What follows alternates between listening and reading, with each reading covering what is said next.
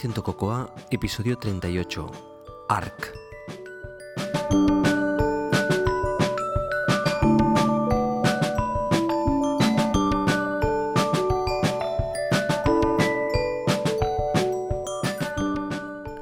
Señoras y señores, llega el frío. Hola, soy José Antonio Lobato de Pinary Tricks y podéis encontrar más cosas sobre mí en mi página web josealobato.com o me podéis contactar en Twitter como arroba josealobato. Si en este podcast escucháis ah, mucho eco en, la grabación, es porque, eh, como ya sabéis muchos, mm, me estoy cambiando de vivienda y está, eh, la habitación donde normalmente grabo el podcast está completamente vacía. Ah, de hecho, parezco esa foto de Steve Jobs que está sentado en el suelo. Yo no estoy sentado en el suelo, pero casi, porque básicamente hay una mesa, el Mac y el micrófono y el iPad, poca cosa más. Y evidentemente la habitación vacía genera eco. También os tengo que avisar que debido a que el, software que, que, yo utilizo para grabar, que se llama Wiretap Studio, no está siendo actualizado para Lion, debido a algunos problemas que tienen técnico con el funcionamiento de la aplicación. He estado probando nuevas aplicaciones y he grabado trozos del podcast con otras aplicaciones. Eh, por lo tanto, eh, escucharéis cambios de, nivel de volumen, cambios de, sonido que intentaré ah, minimizar cuando haga la mezcla final, pero que ruego por favor si, si que, me perdonéis eh, si notáis alguna molestia, alguna cosa diferente. Intentaré mejorar en los siguientes episodios y estabilizar la, calidad de audio. Os tengo que decir también que la compra de la nueva vivienda no está siendo realmente una gran experiencia de usuario, ni mucho menos. no, no, estoy disfrutando, no he disfrutado del hecho de, comprar la nueva vivienda, ni... Em, no, no ha sido una experiencia agradable que pueda contar como... Lo que sí que es cierto es que tengo muchas ganas de que acabe por, por la estabilidad ah, personal. Ah, que, me llegará después de, todo el esfuerzo de moverlo todo, primero de la compra y del dolor de cabeza, y después de, dar de alta todos los servicios y, hacer todo el traslado. Finalmente, cuando se acabe el año, pues ya estaré completamente establecido allí y ya espero que, la vida sea un poquitín más plácida. Pero bueno, si tenéis que comprar una vivienda, yo estaba muy engañado de que iba a ser esta diferente y no, no, no ha sido una gran una gran, una gran experiencia. Por otro lado, en, el nuevo trabajo, ah, también os quería comentar que, como sabéis, ahora también presto servicios a ISIS, a Papyrus. Y, y, bueno, el nuevo trabajo, la verdad es que está, está muy bien, está rodeado por, profesionales, por gente muy buena en su trabajo, pues ah, hace que, que, uno se anime y que, y que se encuentre a gusto y que aprenda cosas. Y eso está siendo muy gratificante. Estoy trabajando con desarrolladores ah, iOS y con desarrolladores Android y la verdad es que está haciendo, está una experiencia muy muy agradable por, las personas y por la profesionalidad de, estas personas. ¿Qué más? ¿Qué más? Bueno, también quiero comentaros ah, aplicaciones de, oyentes que se han puesto en contacto conmigo para comentarme aplicaciones que, que de alguna forma u otra el podcast les ha, les ha animado a hacer, hacer la aplicación o ha servido un poquitín para alguna, algún empuje para algo, con lo cual estoy eh, tremendamente satisfecho. Y de esta forma quería felicitar a Sergio Fernández Durán por Glyphs. No sé si es Glyphs o Glyphs. G-L-I-P-H-S una excelente aplicación que además Apple ha, puesto en algún momento en, en, alguna parte en la pantalla interesante. No sé cómo se llama exactamente el hecho de que Apple promocione una aplicación, pero bueno, lo ha hecho con, ah, con esta aplicación y Sergio estaba tremendamente contento y yo quiero felicitarle porque es muy importante poner una aplicación en la App Store, pero además la gratificación es mayor si, si además Apple te da, te da este premio. Enhorabuena, Sergio. También felicitar a los surferos y a John Arrien por su aplicación Euskal Surf. Aquellos gente que se dediquen al surf y estén en Euskal Herria, pues tienen esa aplicación para, para poder eh, estar informados al respecto de, las actividades y del tiempo y ese tipo de cosas asociadas al, surf. Y también a Alejandro Martínez por su primera aplicación Wish Films, que podéis encontrar en, en, en, en la App Store Y tanto a Sergio como a John como a Alejandro, enhorabuena. Y, y bueno, esta ha sido la primera y evidentemente estaremos esperando las siguientes. ¿Qué podéis encontrar en este podcast? Pues en este podcast lo que podéis encontrar es la siguiente parte de accesibilidad que nos brinda el señor Jonathan Chacón. No os la perdáis porque, como siempre, Jonathan ah, ah, nos ilumina con su conocimiento al respecto de esta materia tan importante que debemos tener en cuenta. También os voy a hablar un poquitín de ARC. Y, a pesar... Ah, creo que va a ser un podcast largo. Tengo varias cosas que puedo mezclar pero creo que va a haber más cosas interesantes que encontráis, que encontráis después. Nada más, espero que, lo disfrutéis y, que, que lo escuchéis.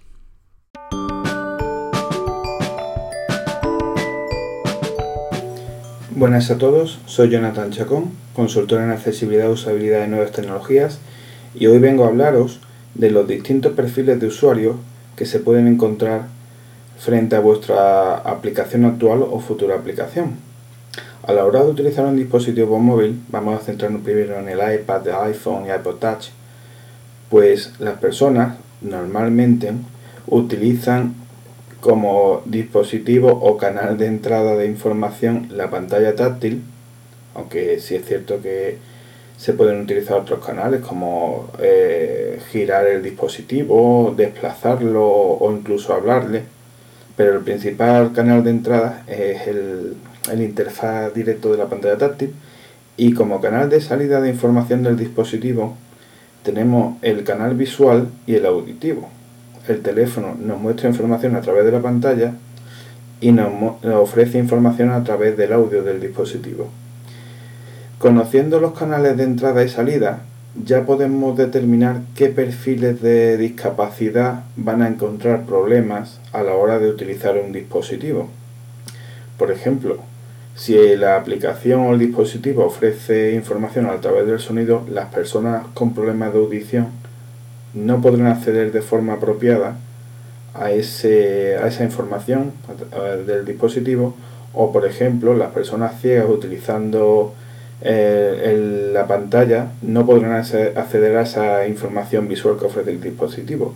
Pero no nos olvidemos tampoco de los canales de entrada en la que el dispositivo debe ser agitado o removido de su posición en el espacio o incluso eh, tocar la pantalla con varios dedos haciendo movimientos precisos en un tiempo determinado y en una dirección determinada. Las personas con problemas de movilidad en las manos, sean parciales o totales, pues encontrarán muchísimos problemas a la hora de utilizar estos dispositivos. Y en el último caso, las personas que tengan problemas de vocalización encontrarán problemas a la hora de verbalizar esas palabras a la hora de utilizar un control de voz. Y diréis, bueno, pues ya están cubiertos todos los perfiles. No, nos queda un perfil muy olvidado no solo en el, en el gremio del diseño de dispositivos móviles o de aplicaciones para dispositivos móviles, sino también en los contenidos web, también a la hora de diseñar interfaces para cajeros automáticos, dispensadores de productos, que es la discapacidad cognitiva. Un icono con una calavera con un fondo negro es comprensible para casi todo el mundo un icono con unas líneas horizontales en amarillo bajo un fondo negro también es comprensible o se intuye. Se supone que el color negro y amarillo significa peligro o precaución. Pues esto no está muy claro porque también hay una carga cultural importante. Entonces, con esto os quiero decir que el diseñar un icono que penséis que resulta intuitivo, a veces no lo es tanto. Hay personas mayores que desconocen toda la iconografía o la pictografía utilizada en las tecnologías actuales, que para ellos son nuevas tecnologías. Por ejemplo, un icono con un disquete, con una flecha hacia el disquete, que todos entendemos que es guardar en disco, pues niños o personas relativamente jóvenes a la hora de acceder a estas nuevas tecnologías desconocen siquiera qué es un disco de 3,5. Imaginemos unas personas con más de 60 o 70 años que nunca lo ha visto. Entonces, es un aspecto también a tener en cuenta de qué iconografía utilizamos en nuestra aplicación. Luego también la disposición. Cuando diseñamos una interfaz, también afecta eh, lo conocido, lo habitual, lo tradicional. Es muy eh, fácilmente acomodable para una persona que se acerca a este mundo por primera vez o para una persona que lleva ya mucho tiempo y tiene unos hábitos de uso muy marcados.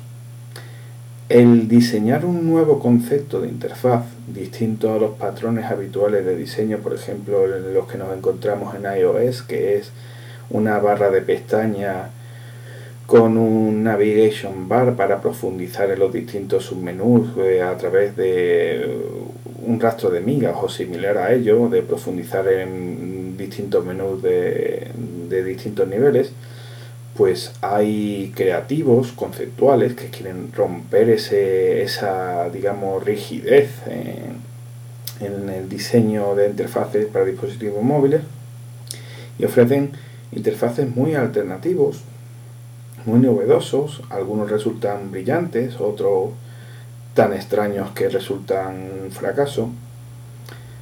Y también sucede que estos interfaces no vienen acompañados de un buen feedback que vaya asesorando al usuario.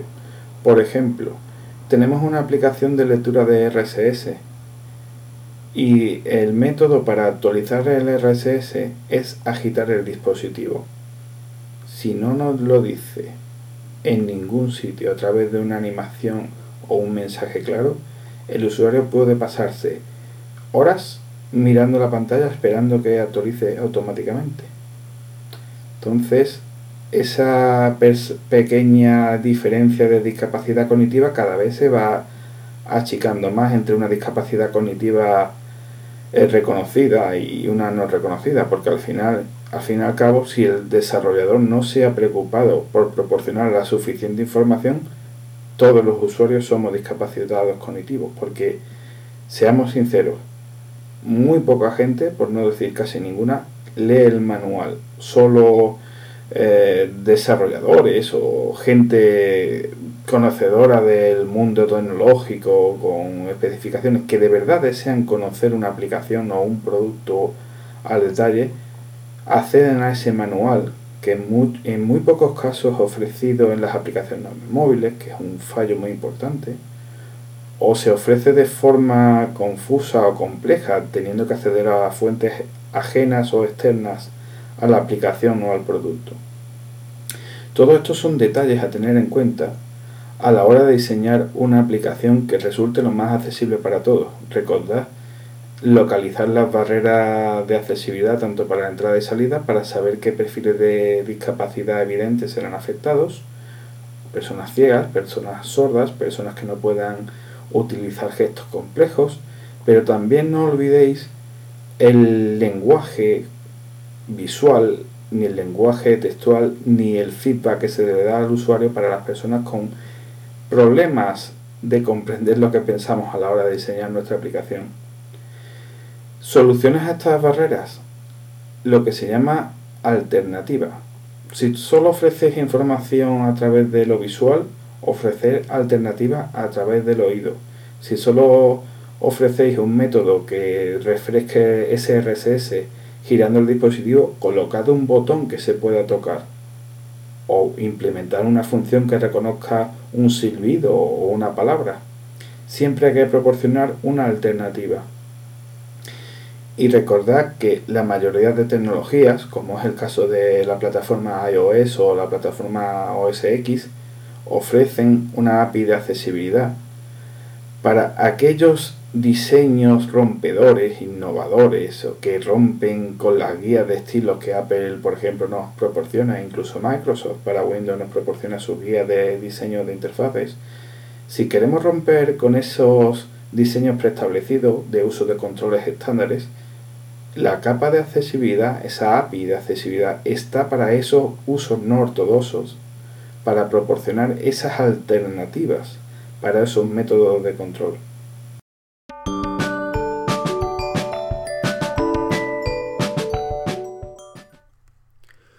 Uno de los errores que he cometido ah, con anterioridad es el hecho de no revisar las notas ah, que envía Apple con cada una de sus versiones.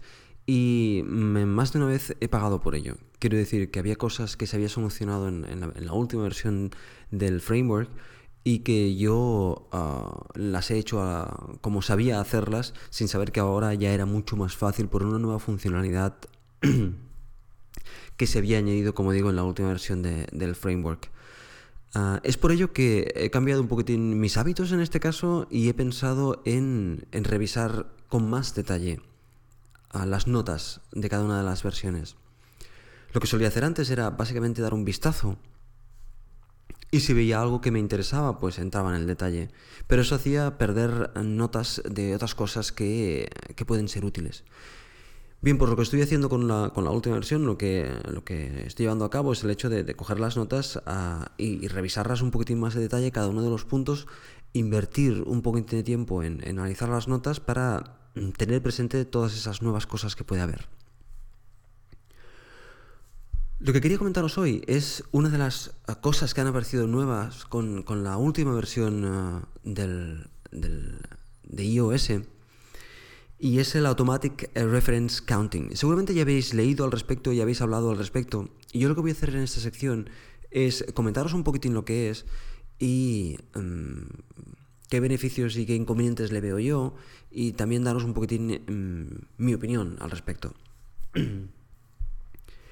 Bien, Automatic Reference Counting ah, viene a, solucionar la antigua queja que tienen todos los desarrolladores, sobre todo las personas nuevas que se ponen a trabajar en iOS, de la gestión de memoria. Al principio el tema de cómo gestionábamos la memoria es un poquitín sorprendente para un lenguaje de más o menos alto nivel, aunque yo no creo que, que Objective-C sea un lenguaje de, alto nivel, pero sí que es sorprendente que tengamos que gestionar la memoria. Una vez estás acostumbrado, pues ya no hay, ya no hay mayor problema, incluso lo echas de menos en, otros, en otros lenguajes. Pero ah, bueno, básicamente nosotros nos habíamos acostumbrado pero Apple ha querido dar una solución a esos desarrolladores que entran nuevo y ha añadido el Automatic Reference Counting, también llamado como ARC. Bien, como todos sabéis, la gestión de memoria se basa en unas reglas, unas reglas en las cuales de, ah, por cada alloc o por cada new que tú haces, pues tienes que haber un release o un auto-release para liberar esa memoria, de tal manera que balanceas la, ah, la cuando bloqueas la memoria, balanceas el, número de bloqueos con el número de, liberaciones. Por cierto, en un episodio de los primeros de 85% Cocoa explicaba con detalle cómo, se hacía la gestión de memoria. En este caso no lo, voy a hacer. bueno, pues puesto que eran unas reglas, lo que, lo que ha hecho Apple, Apple es decir, bueno, pues mm, si estos son unas reglas y nuestro nuevo compilador incluso sabe avisarte de cuando él cree que posiblemente no estás cumpliendo esas reglas, ¿por qué no lo arregla directamente el compilador? Y eso es exactamente lo que hace. La idea es que los auto-release y los release no los tienes que hacer tú. Por lo tanto, básicamente lo que te está es evitando el tener que nivelar la memoria. Tú tienes que seguir bloqueando la memoria con tu alloc o con tu new, pero no tienes por qué eh, liberarla. Con lo cual te, se soluciona el problema de eh, los release y los auto-release y además también los, NS, los, ah, los release pools que ponías, pues ahora tiene otra metodología, otra forma de, de, hacer un release pool que es mucho más fácil. Y además tiene otra cosa. Bueno, pero antes de ir ahí, decir que em, nosotros cuando definíamos una propiedad hablábamos de, de, una propiedad con retain o de una propiedad con assign. Pues ahora lo que vamos a hacer es strong o weak. Strong vendría, vendría a ser el, el, retain y weak Ah, vendría a ser ah, el assign de cuando creas una propiedad, por ejemplo. Bien, pues una de las cosas que además te aporta es el hecho, lo que llaman el zeroing weak references. Básicamente, con que él gestiona la memoria, él sabe los punteros ah, débiles que están apuntando a esa memoria y al liberar esa memoria va a hacer apuntar esos punteros a, nil. Lo cual va a provocar, como vosotros sabéis, cuando llevamos a un método en nil, básicamente el, runtime environment ignora ese, método, ese, mensaje. Ah, lo que va a provocar es que vas a tener un bonus de seguridad debido a que mm, cualquier mensaje que se envíe a ese puntero que ahora ya no está colgando del aire, sino que está apuntando a cero, pues no va a tener mayor efecto en, el funcionamiento del programa, con lo cual vamos a evitar algunos que otros ah, crashes. Bien, pues básicamente eh, eso a grandes rasgos, muy grandes rasgos, es lo que sería la, gestión de memoria con ARC.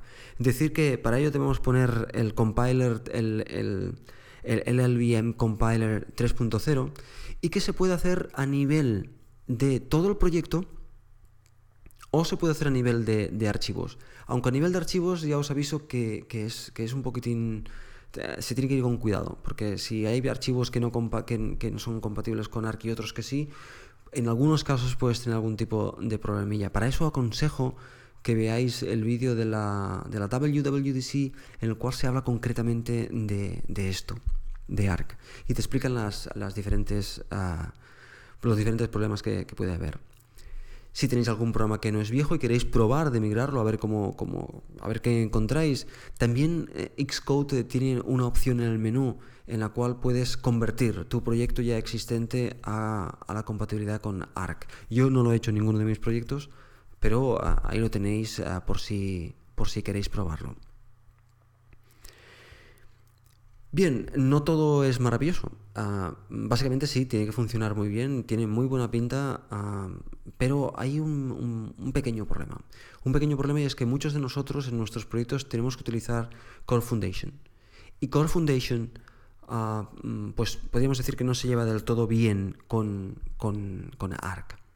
Cuando un objeto Cocoa le pasas, lo conviertes o le asignas un puntero de Core Foundation o a inversa, ahí tienes que informar a Core Foundation cómo quieres que se comporte. Por ejemplo, si vas a tener un, uno, si tú conviertes, eh, imaginaos que tenéis un, un, NS Dictionary y porque se lo queréis pasar a una función y esa función solo afecta el CF Dictionary, vosotros lo asignáis de uno al otro porque teóricamente es un, es, es un puente bueno, pues veréis que el compilador os va a decir constantemente, dime qué está pasando aquí, dime qué vas a hacer con esto, dime cómo quieres que se comporte. Y ahí lo que hace el compilador es te da tres directivas de compilación que tú tienes que utilizar. En este caso, si solo quieres que esa conversión se, mantenga durante el, contexto en que se crea ese objeto, puedes utilizar el método underscore underscore bridge, la directiva, perdón, underscore underscore bridge a la hora de hacer la asignación de un puntero a otro. Y con eso le estás diciendo a Core Foundation, sí, te estoy pasando ese puntero, pero ten en cuenta que este objeto desaparecerá o no me importa que desaparezca en, fuera de este, de este scope, de este contexto. Si por el contrario quieres que se mantenga comportándose como, como, un strong, entonces debes utilizar el underscore underscore bridge retain y además tienes que acordarte de utilizar eh, el típico CF eh, release para nivelar la memoria tú a mano, con lo cual estás haciendo un poquitín una mezcla.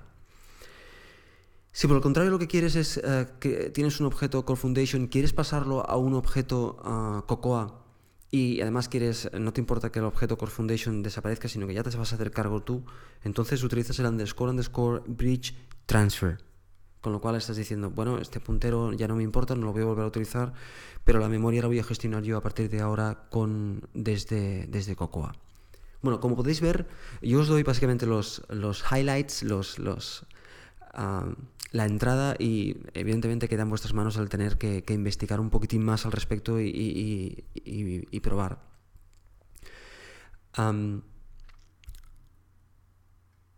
aquí si pensamos un poquitín, para la gente que ya sabíamos cómo funcionaba la memoria y que ya lo habíamos utilizado más o menos mucho, bien, se nos quita un problema de encima que es el retain release, pero por otro lado, si además tenemos que utilizar uh, Core Foundation, pues tenemos otros nuevos problemas.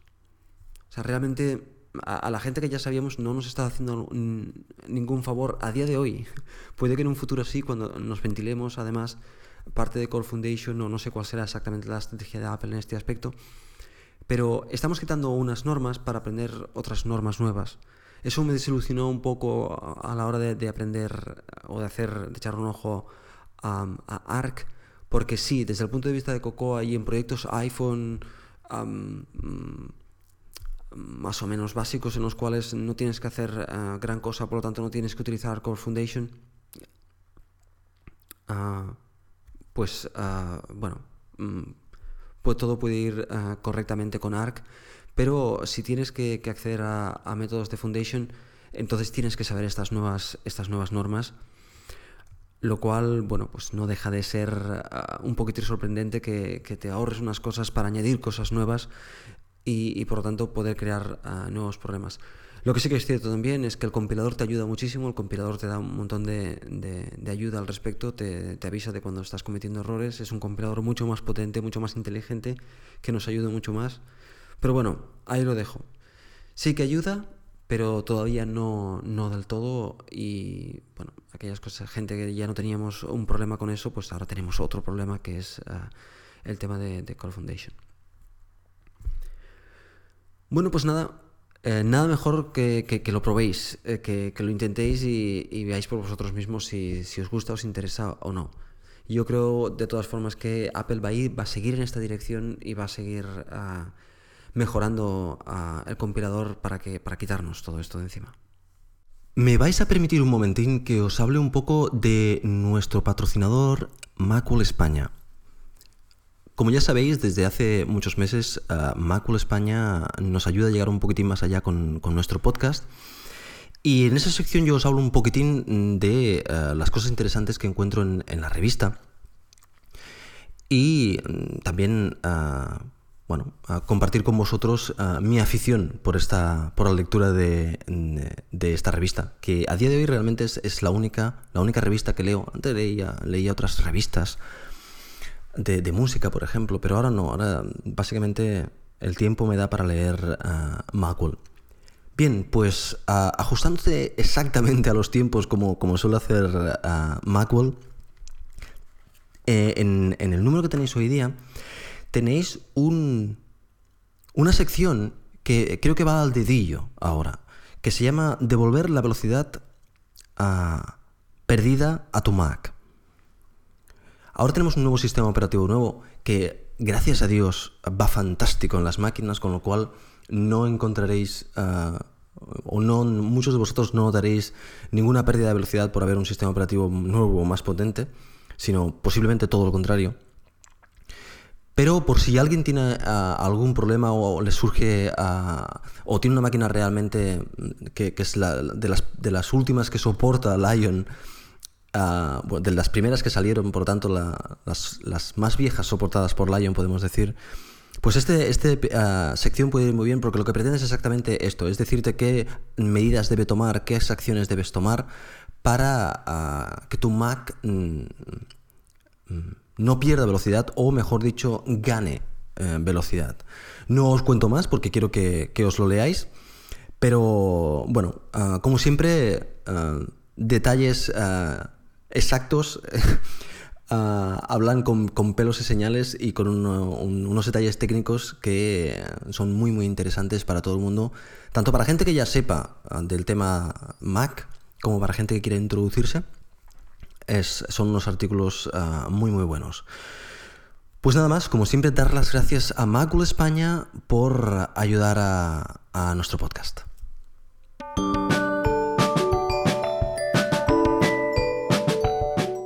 Hoy os quería hacer un comentario de una cosa que se me ocurrió ah, el otro día, el pasado fin de semana, en la NS Conference en, en Villanova y la. Estábamos haciendo una charla en la cual hablábamos de comercializar el software, del precio del software y de esta serie de cosas. Una charla muy interesante con, realmente gente muy interesante a la cual ah, yo me uní tarde. Pero bueno, el trocito que estuve allí lo disfruté bastante.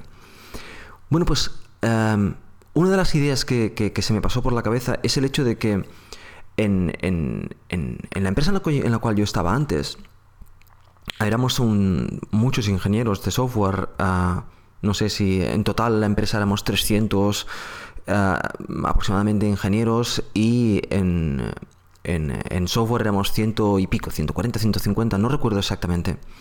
De los cuales posiblemente yo era el único Ah, posiblemente digo porque no puedo decir esto a ciencia cierta, era el único que realmente compraba software. De hecho, yo me sentía como el, tonto que compra software.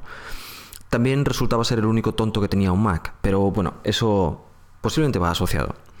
Bien, de hecho, ah, una de las cosas que, he notado después es que con el tiempo compañeros que, yo he tenido posterior han ido comprando software y han ido perdiendo ese miedo o, esa...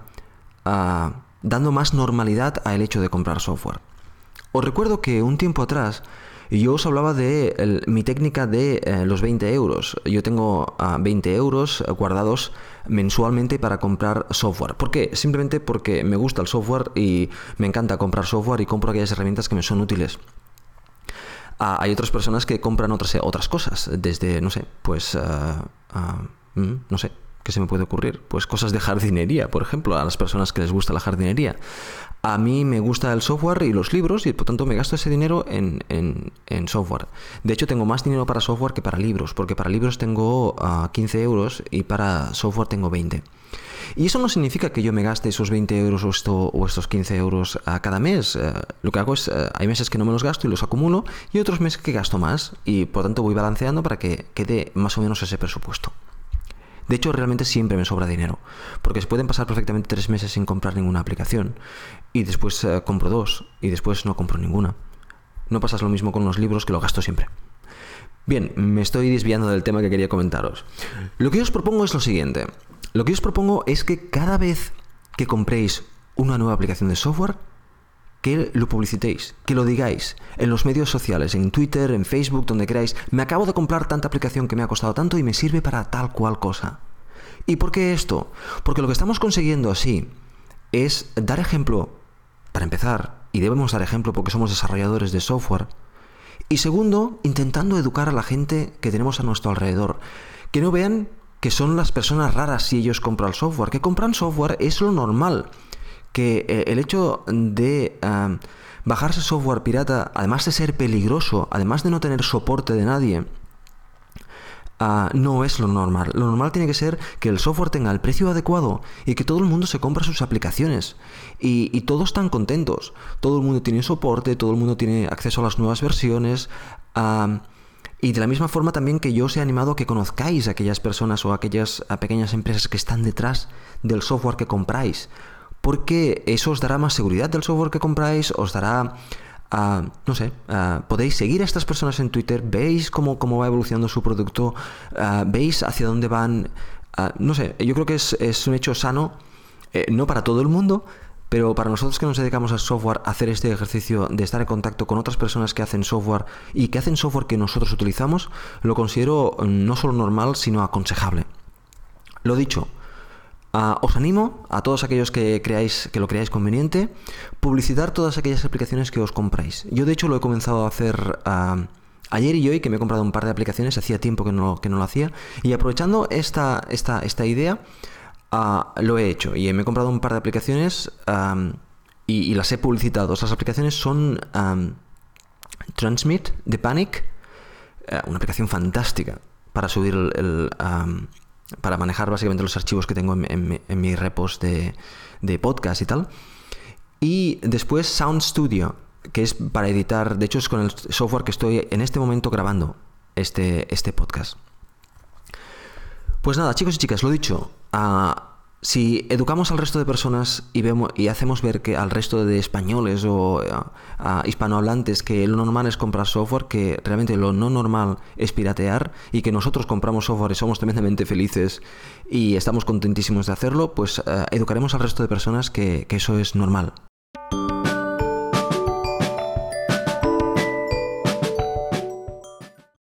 En el comentario de hoy os quería recomendar un, libro que, me he leído esta semana una tarde en, el tren, porque es un libro bastante cortito.